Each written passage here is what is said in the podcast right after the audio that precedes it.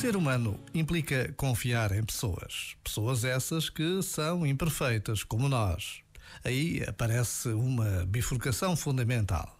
Ou levamos para as relações uma desconfiança de base e avançamos a medo até confirmarmos que ninguém merece a nossa confiança, ou, em alternativa, levamos para as relações uma confiança de base e avançamos e crescemos com os outros e acabamos por aprender a viver os solavancos e os tropeços e as desilusões como parte do caminho.